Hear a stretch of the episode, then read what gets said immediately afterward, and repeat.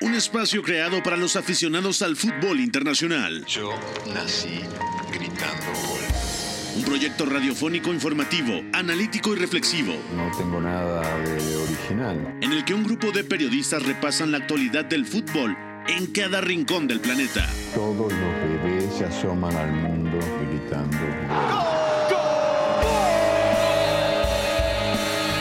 Y como todos, quise ser jugador de fútbol.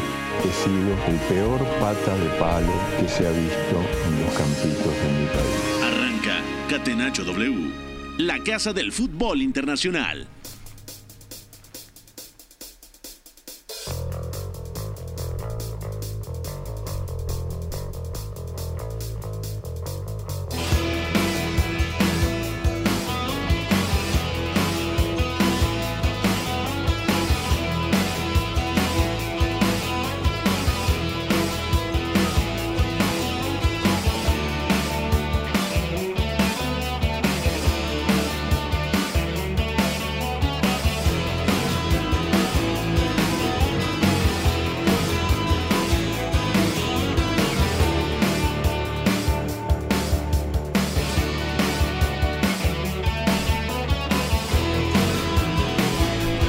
Cuatro de la tarde con tres minutos. Bienvenidos a Catenacho W para repasar lo más destacado en este martes de UEFA Champions League. Ya tenemos a los primeros dos semifinalistas. El Paris Saint-Germain, que hoy ha caído 1 a 0 en el Parque de los Príncipes, pero por gol de visitante estará en las semifinales. Además del Chelsea, que hoy cayó con el Porto 1 a 0, pero ganó 2 a 1 el global. Escuchamos antes de saludar a Beto González, todavía no. Bueno, vamos a escuchar más adelante algunas declaraciones de los protagonistas del partido. Saludo a George en los controles, a Fo en la producción de este espacio. Beto González, ¿cómo estás, amigo? ¿Todo bien? Todo bien, Pepe, gracias. Abrazo para ti, para todos los que están escuchando. Cardíaco, ¿no? Ya con el bypass al final ahí en, en el Parque de los Príncipes, con un Bayern Múnich que ha caído, que no podrá defender su triplete, que parece que abre la candidatura firme a campeón de Europa al Manchester City, por lo que hemos visto esta temporada.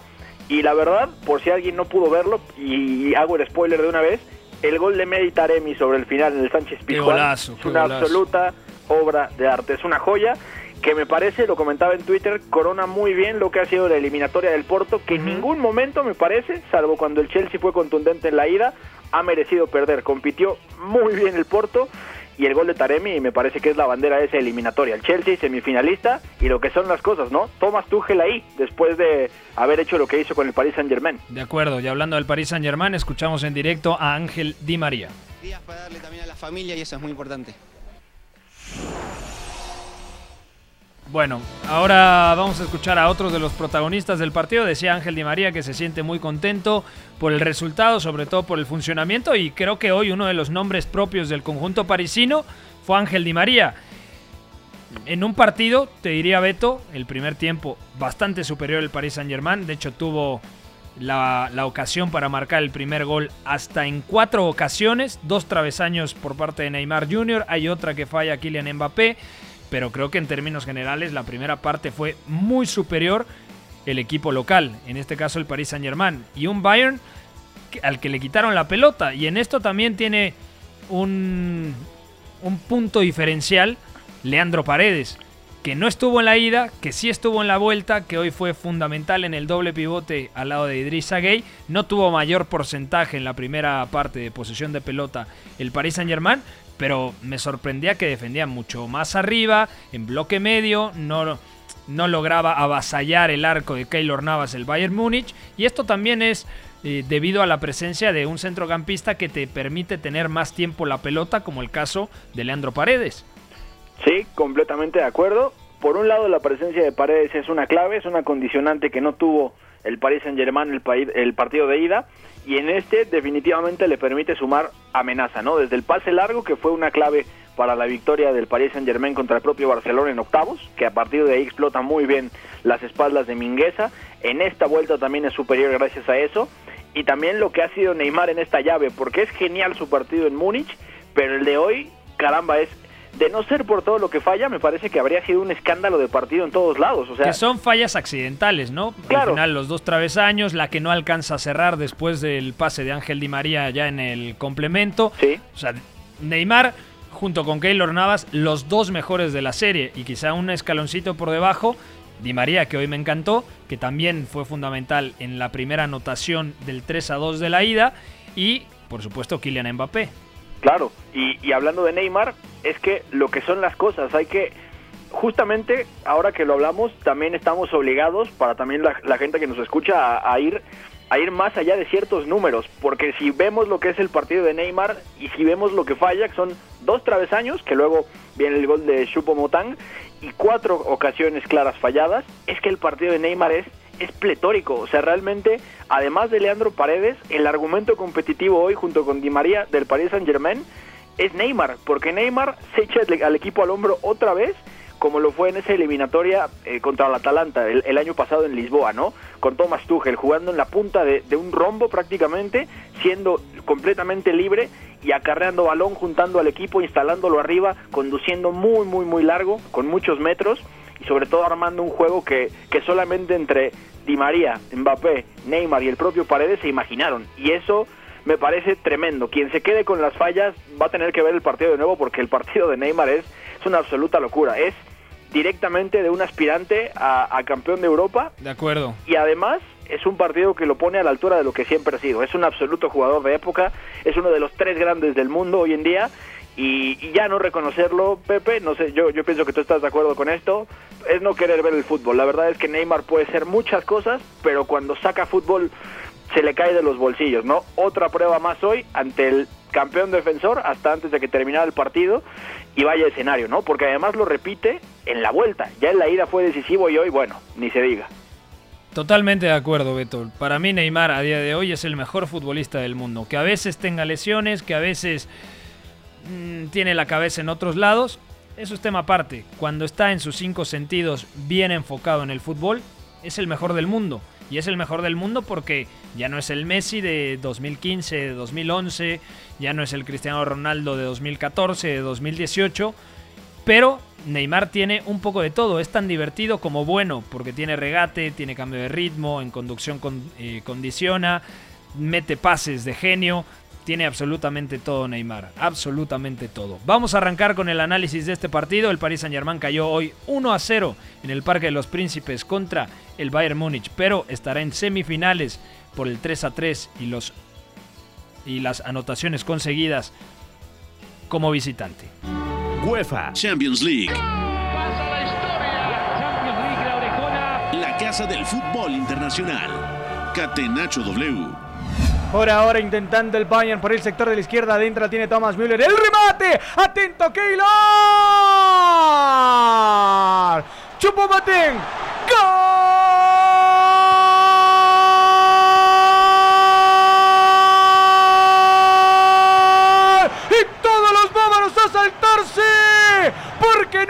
Una desatención defensiva se les coló a todos Chupomoteng, que cazó un rebote que había dejado Keylor Navas en el área pequeña. Y ahí estaba Eric Maxim Chupomoteng para marcar el primero de cabeza. Lo gana quien no merecía ganarlo, pero claro, el fútbol no es de merecimientos.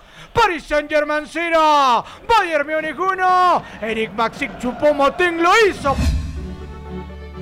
Bueno, con la anotación de Eric Maxim, Choupo-Moting termina ganando el Bayern Múnich. No le alcanzó cómo salió el conjunto bávaro el día de hoy de visitante. Manuel Neuer en el arco, Alfonso Davis y Benjamin Pavard los laterales, Lucas Hernández al lado de Jerome Boateng, doble pivote con David Alaba y Joshua Kimmich, tres mediapuntas, Coman en la izquierda, Leroy Sané en la derecha, Thomas Müller como segundo atacante respaldando al camerunés. Del lado del Paris Saint-Germain, Keylor Navas, en el arco, Dagba, Danilo Pereira, Kimpembe y eh, Abdou Diallo, que salió lesionado en izquierda en la defensa. Idrissa Gay y Leandro Paredes en el doble pivote. Ángel Di María por derecha, aunque luego cambió de posición con Julian Draxler. Neymar como segundo atacante, como playmaker. Y en el frente de ataque, Kylian Mbappé. ¿Qué le faltó el día de hoy al Bayern Múnich? Que también hay que decirlo, Beto, tenía un banquillo muy joven, ingresó Musiala, ingresó Javi Martínez ya para cazar algún remate, pero tenía demasiadas ausencias. No estaba Niklas Süle, no estaba Mark Roca, no estaba Leon Goretzka, no estaba Serge Gnabry, no estaba su goleador Robert Lewandowski, no estaba Colentin Tolisso, el centrocampista francés. O sea, tenía muchas bajas Hans-Dieter Flick. ¿Qué le faltó el día de hoy? Le faltó personal y le faltó meterla, porque realmente el Bayern se repone de un primer tiempo donde es inferior, donde además sufre mucho con Neymar conduciendo, con Paredes activándolo, mandando desde la base, Di María generando ese desequilibrio y Kylian Mbappé explotando espacios que realmente él sabía que podía hacer, ¿no? Sobre todo cuando tenía que enfrentar a Jerome Boateng. Dicho sea de paso, el partido de Lucas Hernández es muy bueno, muy muy bueno contra lo que fue el de Alfonso Davis, que me parece que siempre estuvo al borde de, de echar a perder ciertas cosas en el costado izquierdo, pero la verdad es que al Bayern Múnich en el segundo tiempo le hace falta le hace falta meterla y le hace falta también esa presencia que implica ya Robert Lewandowski en estas instancias. Eh, justamente hablando de ese tema, yo yo estaba pensando Pepe, y no sé si compartas que también hay, hay ranking como de peores jugadores de esta llave. Colin Dagba se, se lo pudo haber llevado sin ningún problema porque los dos partidos que da me parece que son terribles pero Leroy Sané un poco opositó por eso y al final digamos Bueno, que... no, en el segundo tiempo Leroy Sané hoy juega bastante bien y me pareció incluso superior que Kingsley Coman. Es que, el- exacto, exactamente, iba a ese lado. Leroy Sané deja un primer tiempo donde estuvo opositando muy fuerte para quitarle ese lugar a Colin Dagba como el peor futbolista de esta serie y la verdad es que no sé si es más por insistencia o porque también el Paris Saint Germain empieza a dejar ciertas ventajas sobre ese lado, además que, que Mitchell Baker definitivamente no tiene tantas herramientas técnicas a nivel defensivo como para encarar a ese Sané que te lleva a línea de fondo y luego te recorta, que lo hace varias veces, hay una acción donde incluso lo hace pasar de largo, Baker barre y va a parar casi a los promocionales, eh, muestra un poquito de lo que es el cambio de chip de Sané hacia la segunda parte. Tres pases clave,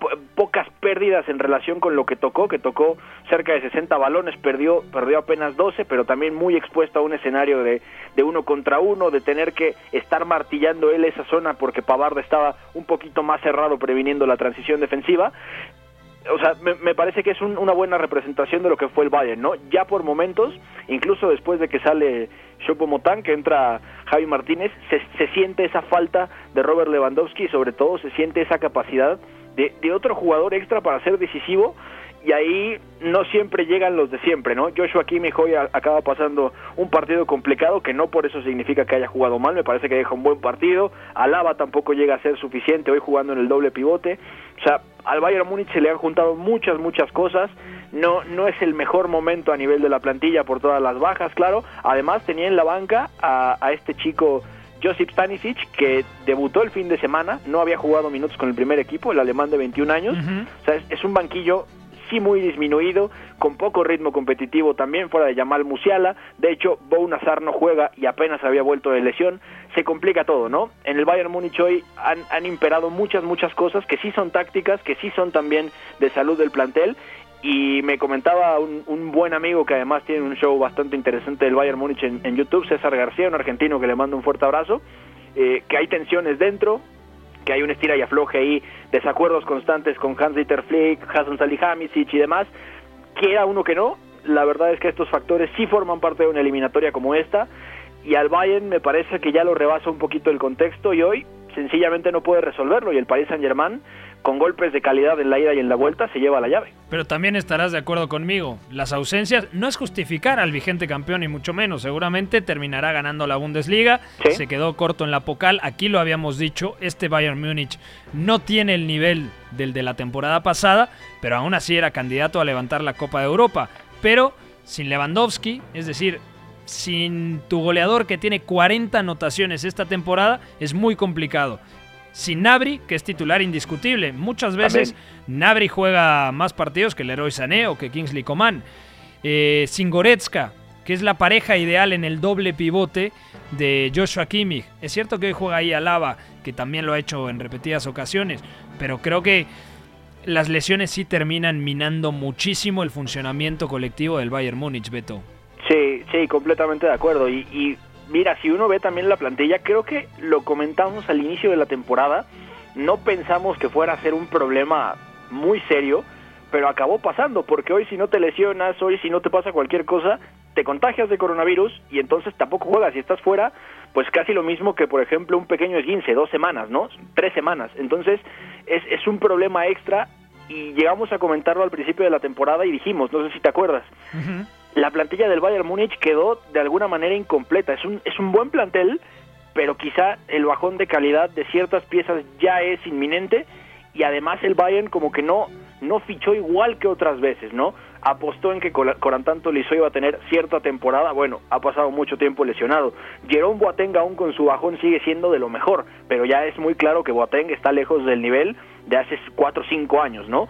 David Alaba incluso sigue siendo demasiado bueno, pero ya se va. Lucas Hernández recién ha tenido una temporada con cierta continuidad, ¿no? Hoy da un partidazo tremendo. Un partido de época el de Lucas Hernández controlando, sobre todo el, segundo tiempo, porque en la primera parte tranquilamente el Paris Saint Germain pudo marcar dos, tres o cuatro anotaciones. El segundo tiempo de Lucas Hernández gestionando, controlando la profundidad defensiva, es decir, corrigiendo a la espalda de la defensa del Bayern, es tremendo, tremendo. Una exhibición. De hecho, le quita, le quita el 1-1 a Neymar en una eh, acción de mano a mano. No se come el regate y luego le puntea la pelota. Increíble partido del campeón del mundo. Totalmente de acuerdo. Y justamente a, eso quería yo llegar. Hablamos de nombres que recién tomaron continuidad, otros que van dando un bajón.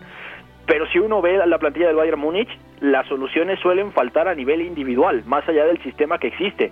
Y eso lo hablamos cuando salió Thiago, cuando decíamos, bueno, a ver el papel de Marc Roca que llega, que prácticamente no ha jugado nada, está casi borrado.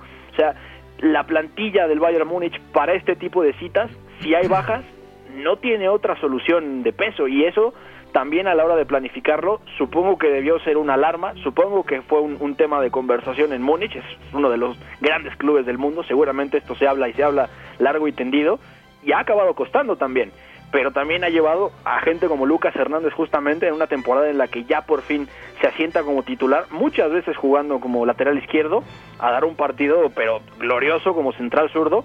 Y además me parece que es un, un buen antecedente de lo que vamos a ver eh, o un buen precedente más bien de lo que vamos a ver la siguiente temporada ya que no esté David Alaba, porque sin él se antoja muy probable que Lucas Hernández y, además sin Jerome Boateng que no renueva, eh, que Lucas Hernández se siente como central, además de tener un pie izquierdo tremendo, tiene esta capacidad para entender cómo gestionar a un descolgado, cómo proteger su espalda, cómo achicar hacia adelante, que eso es algo que a Hans-Dieter Flick le, le, ha dado muchos, muchos éxitos con una línea defensiva súper agresiva.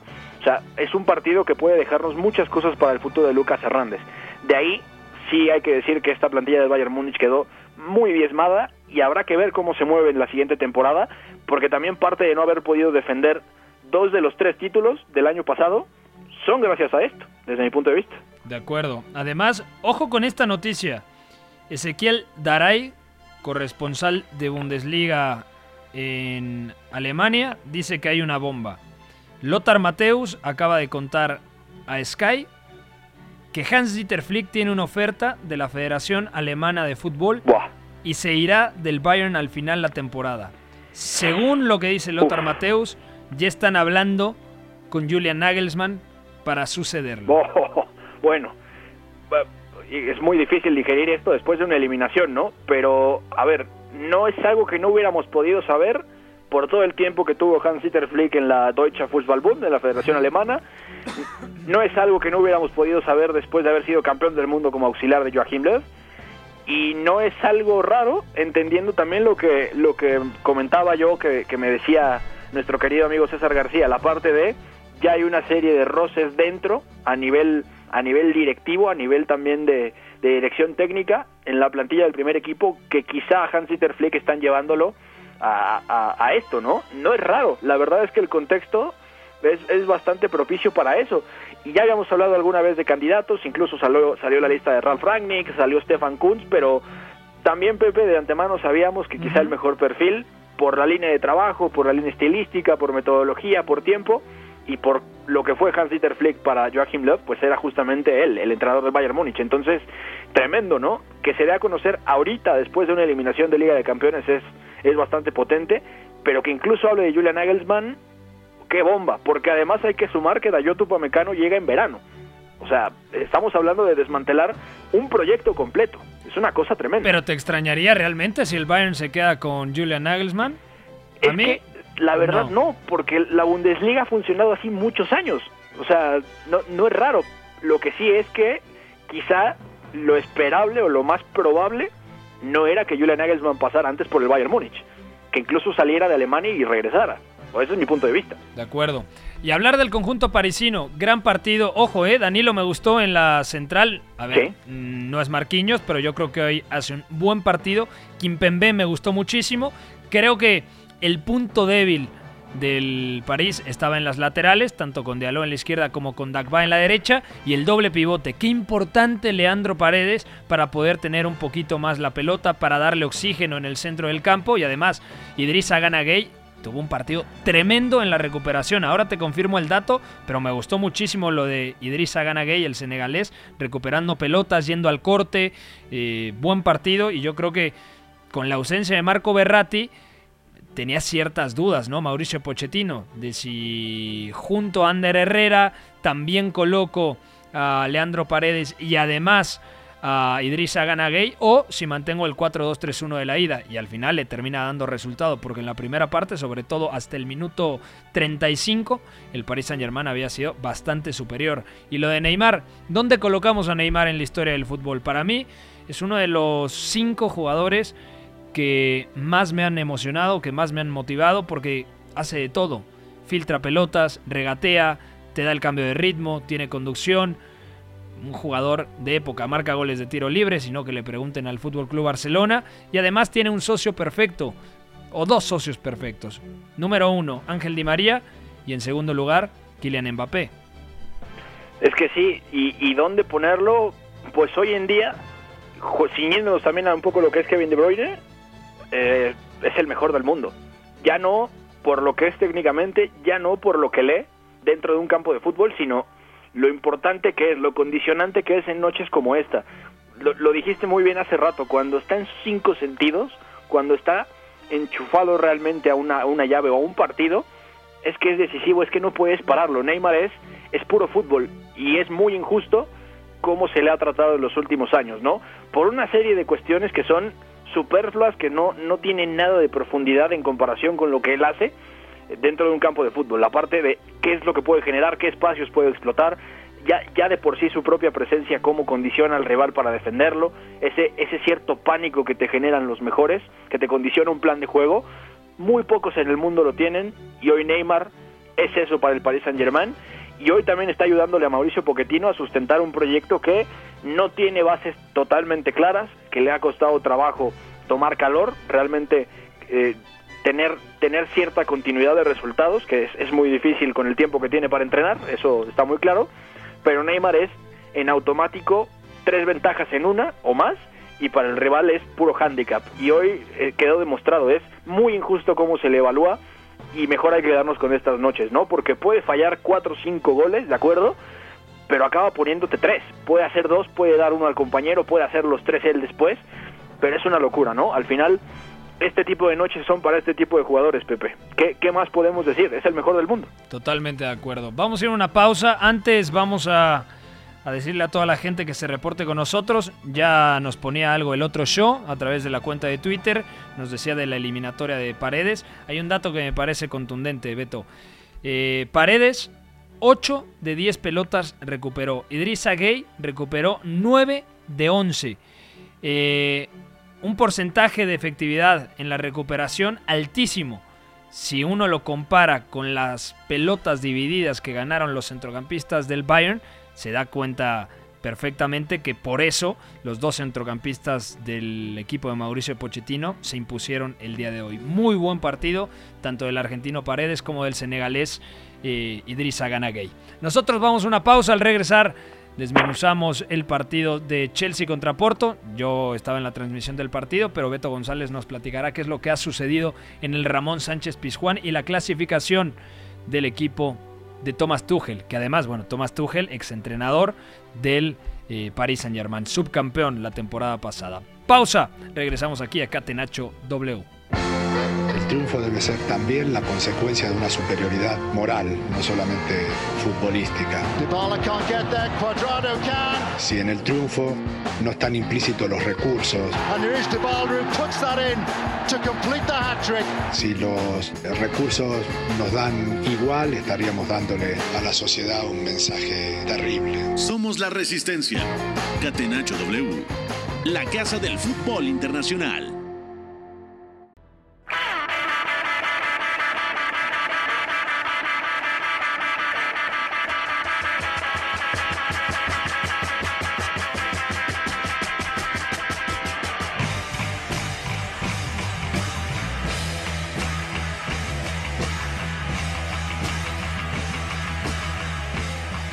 Estamos de vuelta en Catenacho W. Gracias a toda la gente que se reporta. Vamos a ver si podemos escuchar a alguno de los protagonistas de la llave Chelsea contra Porto. Victoria del Porto 1 a 0. Vamos con la anotación de Taremi.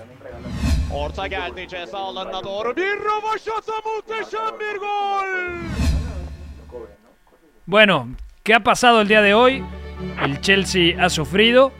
El Chelsea en los minutos finales recibió la anotación de Taremi, pero no le alcanzó al Porto, que hoy recuperaba precisamente al atacante iraní y por supuesto a Sergio Oliveira, que fue amonestado. Cuéntanos, Beto González, ¿qué sucedió hoy en el Ramón Sánchez Pizjuán? Recordando que los dos partidos se disputaron en Sevilla por el tema de la pandemia y hoy el local, administrativamente hablando, era el equipo eh, de Thomas Tuchel, el equipo blue, el equipo de Stamford Bridge, el Chelsea. Sí, y, y, tenemos que ser muy, muy francos porque el Chelsea es semifinalista de Champions, pero posiblemente sea el que, el que más ha sufrido con relación a lo que era el rival, porque nadie, nadie daba que porque el Porto realmente compitiera, evidentemente no se esperaba que pasara, eso estaba muy claro, pero que compitiera así, nadie lo vio venir y quien lo diga, bueno, realmente que nos que nos sirve un boletito de lotería o algo, ¿no? Porque realmente el trabajo de Sergio Conceizao en, en esta llave ha sido tremendo, de verdad tremendo. Como contra la Juventus, ¿no? O sea, al claro. final contra la Juve. Creo que contra la Juve, no sé si estarás de acuerdo conmigo, necesito ver el partido con calma, pero por lo que vi en la ida, a mí me gustó más el Porto contra el Chelsea que, por ejemplo, el Porto en la vuelta contra la Juve Turín. Ah, no, totalmente de acuerdo, pero esa, esa llave, sobre todo la vuelta, está condicionada por esos 60, 62 minutos que, que el Porto juega con, con un hombre menos. Es, hay, hay mucha, mucha épica, mucho heroísmo y quizás se dejó un poco de lado la parte táctica, que fue muy buena y sobre todo fue un nivel de organización muy muy importante de parte de Sergio Conceizao y además ese movimiento de traer a Luis Díaz en el momento más, más ansioso de la Juventus en ese partido. Pero en este 11 contra 11, en los dos partidos, podemos decir, o yo puedo decirte abiertamente que me parece que el Porto, después de 180 minutos de eliminatoria, uh -huh. hizo que el Chelsea jugara a lo que el Porto quería. Y eso realmente es un meritazo y es digno de señalar porque me parece que este 3, este 2 a 1, perdón, de, de marcador global se queda corto. El Porto realmente pudo eliminar al Chelsea, nada más hablando de ocasiones generadas, hablando también de cómo lo presionó y de cómo lo llevó a equivocarse, tanto en la ida como en la vuelta.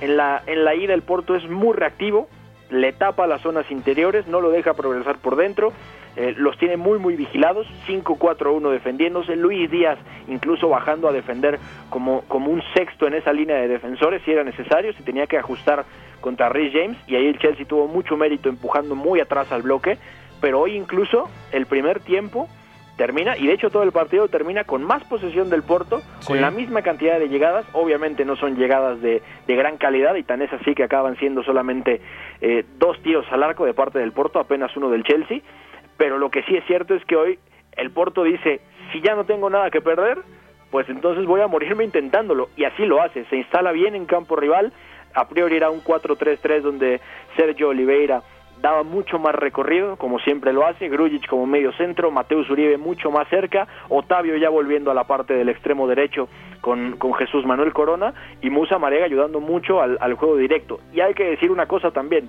un distintivo de esta, de esta llave del Porto contra el Chelsea está en cómo se comportó su línea defensiva, porque claro que en algún momento, fuera de, la jerarquía de Pep en Champions y, y de lo legendario que es y de lo buena que ha sido su Champions, eh, a esta línea defensiva le hace falta calidad, le hace falta también de alguna manera otro otro roce y no tiene el pedigrí que por ejemplo tiene la del Chelsea, más allá de que Antonio Rúdiga pues, tiene su roce y quizá no sea todavía considerado en ese grupo, pero se rompió en la, en la, en la ida, no resistió, además Mason Mount deja un control tremendo para hacer ese gol que, uh -huh. que marca la diferencia, pero hoy en general eh, el, el, Porto me parece que se comporta muy bien a nivel de su línea defensiva, marcando la altura que le convenía, no solamente para defender, sino para atacar un poco más con balón. Ahí Sergio Oliveira fue clave dando más profundidad. Jesús Manuel Corona al uno contra uno, justamente en esa zona de Rudiger y Chilwell. Y lo cierto es que cuando el Porto tuvo que defender hacia adelante lo hizo bien, cuando tuvo que defender atrás también lo hizo muy bien, el partido también de tanto de Wilson Manafá como de Saidou Sanusi me parece muy muy bueno, el, mejor de hoy me parece también allá abajo Chancel Mbemba, que además eh, es cierto que pasa mucho tiempo abajo, pero con la propuesta del Porto, que parecía un poco ya un suicidio e intentarlo, e intentar sacarle al Chelsea una ventaja, lo de Sanusi comandando salidas, sobre todo en, la, en el costado de la derecha, con buenos pases cortos, también cayendo más afuera para empujar hacia arriba a Manafá, ha sido muy, muy bueno. Entonces, hoy estamos hablando mucho más de lo que hizo el Porto que de lo que hizo el Chelsea, y con justa razón. El Chelsea otra vez se atascó, otra vez sufrió, aunque hoy también hay que decir que sabía que la eliminatoria la tenía de alguna manera un poquito más más gestionada, sabía que podía jugar con ciertas cosas en este partido, lo hizo y no se empleó a full, porque además tiene la, obligación de, saltar arriba en Premier y entrar a, puestos de Champions, no tiene de otra. De acuerdo, además yo creo que es una buena experiencia para un Porto que ni siquiera va a ganar la, primera liga portuguesa, y digo primera experiencia porque es una generación que yo creo que nunca pensó estar en los cuartos de final de Champions. O sea, es una plantilla con ciertas limitaciones, que le falta calidad. Hoy juntó a los tres en el centro del campo. Eso me, sorprendió bastante con Grujic, Mateus Uribe y Sergio Oliveira. Se guardó a, Luis Díaz, que también me parece que podía dar un mejor rendimiento, ¿no te parece? Sí, de acuerdo. Quizá fue, fue como con la llave de, de la Juventus, un poco como un recurso para generar cierta amenaza a campo abierto, también para sumar tras robo, que eso era importante pero sí, me parece que para lo que fueron estos partidos podría haber sumado mucho Luis Díaz, aunque en defensa de Otavio su llave es muy muy buena. En la ida jugando como interior en 5-3-2, con balón, y en esta jugando como teórico extremo izquierdo en 4-3-3. Es muy muy bueno.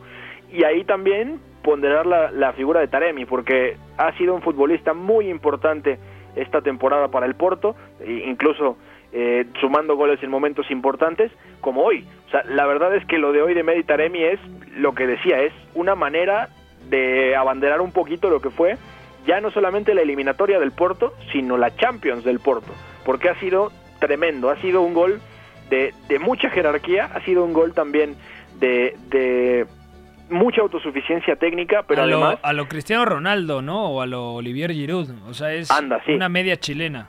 Ándale, exactamente. Y además se la cuelga al otro ángulo a, Eduard Mendy, que nada más se queda mirando, porque si se avienta la hace más espectacular la postal.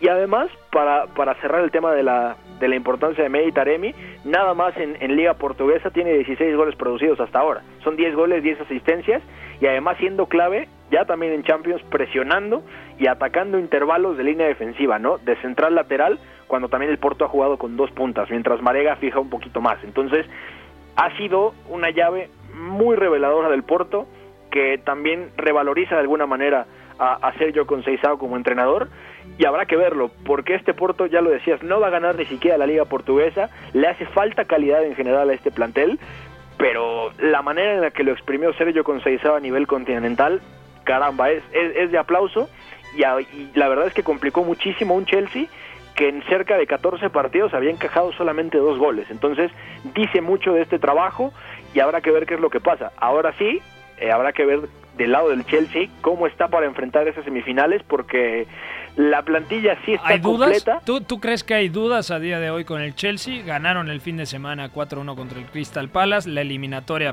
contra el Porto por lo que por lo que vi en la ida y lo que me comentas de la vuelta no fue convincente, de acuerdo, pero yo creo que sea Liverpool o Real Madrid no partirá como favorito, sobre todo si es el Real Madrid, ¿no?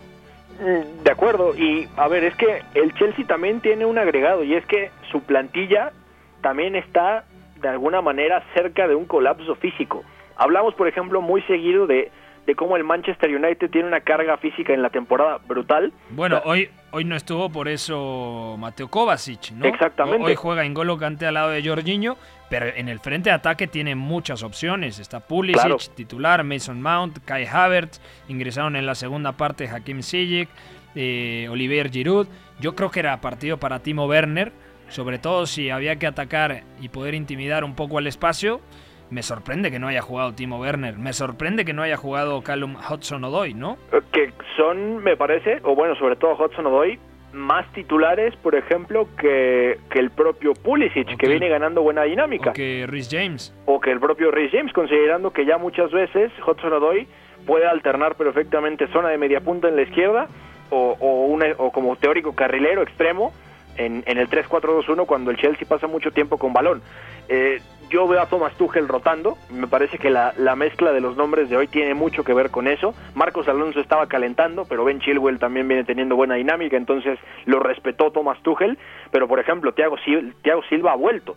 Y es muy importante que Thiago Silva esté porque lo mejor del Chelsea esta temporada tiene que ver con él. Ya no solamente sacando balón desde atrás e instalando el equipo arriba, sino defendiéndose en transición. Thiago Silva gestionando nada más a través de su lectura y de la colocación muchas transiciones defensivas que de otra manera habrían salido muy mal. Además con el respaldo de Aspilicueta que, que juega siempre, ¿no?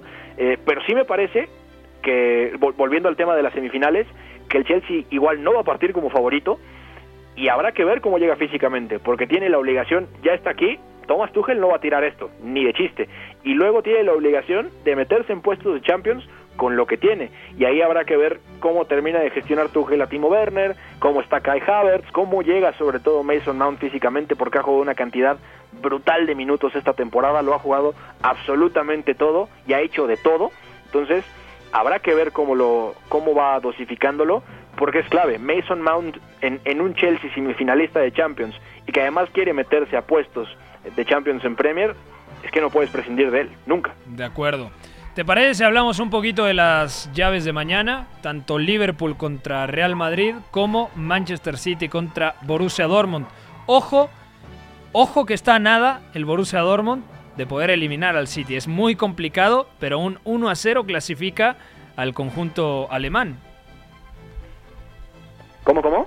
Un 1 a 0 clasifica al conjunto alemán, porque el partido es en el Signal Iduna Park y ese gol de Marco Royce de visitante deja la eliminatoria completamente abierta. Sí, completamente. Y habrá que ver también cómo lo gestiona Guardiola, porque hoy en día, más allá de lo que ha jugado el Manchester City esta temporada, eh, puede ser una de las plantillas más sanas, más completas de Europa en ese sentido y es un buen parámetro para saber cómo va a enfrentar Guardiola este partido en, en Dortmund, porque puede elegir el 11 que sea. El 11 que sea realmente va, va a funcionar para el Manchester City, ya por la carga de conceptos que tienen, por lo claro que tienen todo y por lo bien dosificados que están. El tema es, el, el, el City dejó abierta la llave jugando en Manchester y eso vamos a ver cómo lo gestiona también en casa de Intercich, porque justamente así acaba eliminando al Sevilla. Entonces, vamos a verlo. Yo también tengo curiosidad de, de, ver cómo se comporta el Borussia Dortmund, cómo también va, va a encarar este partido, porque el City también en, estas, en este tipo de fases tiende a fallar y aquí es donde vimos, ok, la ida la saca con mucha jerarquía, sin jugar realmente bien, pero ahora es un gol la diferencia. Un gol, ya lo decías tú, acaba clasificando al, al Borussia Dortmund, ¿no? Entonces hay muchas ganas de ver ese planteamiento. ¿Cómo tiene que, justamente te iba a tirar la piedra por ahí, cómo tiene que plantear el partido Pep Guardiola? ¿Tiene que ser un poquito más cauteloso, reactivo, o tiene que salir a morder, a presionar, a tener la pelota en campo rival? Y esto va de la mano, conlleva riesgos, ¿no? Porque si tú tienes la pelota, si tú presionas arriba, le das espacios tanto a Royce como a Haaland. Claro, es que, a ver, también hay un tema aquí que, que no solemos tocar tanto y que fue lo que condicionó a Manchester City hace un año contra el León. Guardiola ha tendido mucho en las últimas llaves de, de knockout que ha tenido en Champions a sobreanalizar el plan, a darle muchas vueltas y quedarse un poco en medio de ciertas ideas que podrían haber funcionado si se hubiera decidido por alguna. Y eso, por ejemplo, es directamente lo que lo que lo penaliza contra el León y lo que lo elimina. Y, y, ese planteamiento resulta que sale al campo con miedo y con muchas cosas que intentó resolver a través de emparejamiento individual, de la calidad va a resolverlo. Y ese City quizá no estaba en esas condiciones, este quizá sí. El problema es, yo sí lo veo siendo más pragmático, cediendo un poco más de metros, pero llega, va a llegar un momento, Pepe, en el que me parece que el Manchester City va a tener que asumir la iniciativa del partido, no solamente por obligación, sino porque va a querer hacerlo, va a querer buscar un, un gol, una sensación de seguridad extra antes de X momento del partido y entonces empezar a ceder un poco, porque ya hay riesgos que no necesita correr, ya también tiene un compromiso de Premier nulo, ya la va a ganar, necesita apenas 7 o 9 puntos, entonces la, la clave está aquí, ¿no? La clave es quizá el City busque un poco esa, esa ráfaga como la que tuvo contra Gladbach en, en la vuelta, donde en 18 minutos resolvió todo y después empezó a gestionar el partido. Puede hacerlo. El tema es que lo haga rápido y lo haga bien, porque si no, un plan de mucho desgaste contra este Dortmund de, de Holland, de, de, de, Sancho, de Royce, de Daoud, puede ser muy peligroso. Yo sí veo un City reactivo o más pragmático, pero pasando cierta parte del partido, antes intentando llevar la iniciativa. De acuerdo. Para mí la clave está, número uno, cómo contienen al espacio a Haaland. Y número dos, que tenga mucho mayor fluidez con la pelota el Manchester City. Sterling será titular, tendrá minutos. ¿Cómo va a conformar el ataque Pep Guardiola? Sabemos que inamovible Rodri, Ilkay Gundogan, Kevin De Bruyne. ¿Y quién va a jugar arriba? Yo intuyo que Gabriel Jesús será titular, sobre todo para si, si, el Dortmund te intimida a la espalda con Haaland, tener ese recurso con el brasileiro. Y creo que por izquierda, de nueva cuenta, va a repetir Foden. Y en la derecha, yo creo que jugará Riyad Mahrez. Es decir, no sería titular Raheem Sterling. ¿Qué pasa con Raheem Sterling? Mm, está muy claro eso. Desde mi punto de vista, no, no va a jugar Sterling de inicio porque ya también tiene unos meses donde después de que parecía que sumaba otro tipo de sensaciones de cara al arco, volvió a caerse. Raheem Sterling no, no está bien y es un tema que va más allá de lo futbolístico. Me parece que anímicamente se desenchufó, que no está y que si de por sí era un futbolista que no tendía a, acertar demasiado de cara al, arco después de generar ciertas cosas, hoy si no genera tampoco acierta. Entonces es como un poco un, un bucle que le ha costado trabajo gestionar desde mi punto de vista y que lo vimos muy claramente en aquel derby de Manchester que gana el City en, en el Ciudad de Manchester. Entonces, yo no lo veo jugando, definitivamente. Me parece que va a repetir Foden, que es lo, lo, más congruente viendo el tipo de partido que se viene. Y seguramente veremos la misma línea defensiva, ¿no? Walker lateral derecho, Cancelo lateral izquierdo, Walker metiéndose como stopper, Cancelo como doble pivote. Seguramente veamos a, a Stones y a Díaz como pareja de centrales, que ojo también al duelo otra vez de Rubén uh -huh. Díaz con con el propio Holland, que hay una toma del partido de ida donde Holland lo atropella en el duelo individual y lo saca volando a 3 o 4 metros. Fue una cosa tremenda y Rubén Díaz mira que es un portento, físico, entonces va a ser interesante ver cómo gestiona ese duelo Guardiola con sus centrales contra Holland. Y además, ver si el Borussia Dortmund podrá tener la misma solidez defensiva ofrecida en Manchester. Porque yo creo que dio su mejor partido o rindió por encima de las expectativas. Yo sí. pensaba que la eliminatoria se podía definir en Manchester, sin embargo, compitió muy bien el Borussia Dortmund. No te puedo no te voy a decir que mereció ganar el partido, pero si hubiera empatado, nadie dice nada. Es que estoy de acuerdo y justamente cuando hacíamos las previas comentábamos es que el Manchester City por el momento del Dortmund fuera de las individualidades arriba y además sin haber considerado la la baja de, de, Sancho, que al final acabó jugando un off como extremo derecho, eh, pero para que el City lo, lo resolviera en, Manchester 2 a 0, incluso 3 a 0 era posible, considerando también lo mal que defiende el Dortmund su área, y no, fue una actuación muy, muy coral, y fue también un, un trabajo de bloque muy, muy potente de parte del Dortmund de Intercic, que, que me parece que estudió muy bien ciertas cosas, sobre todo de cómo presionar cómo gestionar saltos o cómo coordinarlos, y luego cómo intentar ahogar al City en banda, que a veces sí lo, sí lo consiguió. Luego el City ya, por la pura calidad individual y por la jerarquía que ha, ha generado en estos años de, de, todo lo que aprendió cayendo, uh -huh. lo sacó. El tema es, yo tampoco creo, y ahí estoy de acuerdo contigo, que el Dortmund vaya a replicar una actuación así. Por lo que son como equipo, por los nombres que tiene abajo, por las bajas que tenía también, es muy difícil. Quizá eso lo sostienes 90 minutos y también en la vuelta, si acaso 30 minutos o, incluso el primer tiempo.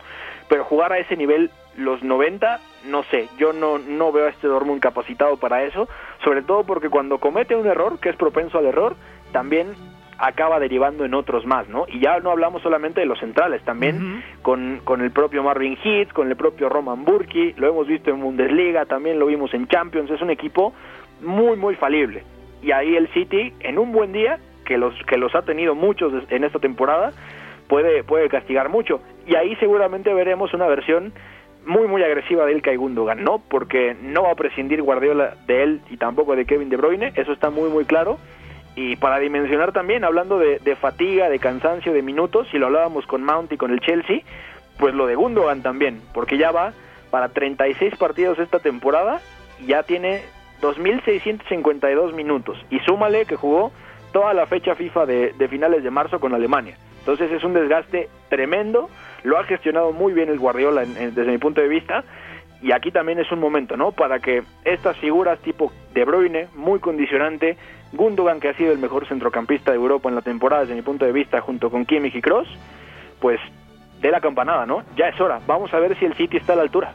Y en el otro partido, el Liverpool, ¿cuántos argumentos tiene para remontar? Muy difícil. Yo creo que hay una clave determinante y es que se la tiene que jugar Jürgen Klopp. Se la tiene que jugar con Fabiño en la defensa. En el centro del campo, es cierto, sin la presencia del brasileño, restas un activo importante, más con contra Cross, Modric y Casemiro enfrente, pero yo creo que Fabiño a día de hoy necesita jugar de central para darle mayor jerarquía a una saga que con Nathaniel Phillips ni con eh, puede rendir contra un todopoderoso Real Madrid. Yo creo que lo lógico sería Fabiño en la saga, dos centrocampistas o tres centrocampistas, dependiendo, Thiago Alcántara y Vainaldo, y yo me la jugaría. Yo quemaría todas las cartas, tiene que marcar dos goles. Yo iría con Roberto Firmino, con Diego Llota, un 4-2-3-1 en lugar del 4-3-3. Sadio Mané por izquierda, que además arrancó el partido desde el banquillo en la victoria del Liverpool contra el Aston Villa el pasado fin de semana. Y en la derecha con Salah. Es todo o nada para el Liverpool de club. Todo o nada, de acuerdo. Y la verdad es que sí compro lo de Fabiño Central, aunque va a implicar encontrar ese tercer centrocampista, ¿no? No sé si, si vuelva Thiago medio centro, si eso pasa, que sería lo más, lo más congruente. Vignaldum, puedes también ahí eh, sumar el, tema, por ejemplo, de James Milner, que jugó el fin de semana, pero es, complicado, porque además este Liverpool, ya más allá de los nombres, y lo ahora tocamos lo de la defensa central que me parece clave, pero más allá de los nombres es que no lo, yo no lo veo con la capacidad anímica de disputar la, la llave de vuelta para, para darle la vuelta. Seguramente va a competir y seguramente lo hará bastante bien. Le pondrá mucho drama desde mi punto de vista, pero no creo, no creo que Liverpool llegue 100% anímicamente bien como para competir así, para darle la vuelta, porque es un equipo que muchas veces ha estado en, en desventaja esta temporada, le ha alcanzado, pero hablamos del contexto Premier. No hablamos de una Champions, sino hablamos del Real Madrid, que el Real Madrid incluso en un mal día en Champions te castiga y te deja fuera. Entonces, eh, yo veo al Liverpool compitiendo, pero no creo que, tenga esas herramientas, sobre todo porque ya muchas veces el Liverpool, fuera del sistema y fuera de los nombres, tiene una carga anímica tan negativa, resolviendo ciertas situaciones de partido, que incluso las ocasiones más claras que ha generado siempre, a través de, de Alexander Arnold, de, del propio Thiago en su momento, de los extremos, ya no son de la misma calidad. Llega un momento en el que Liverpool se instala arriba, llega, repite las llegadas, pero entonces no concreta.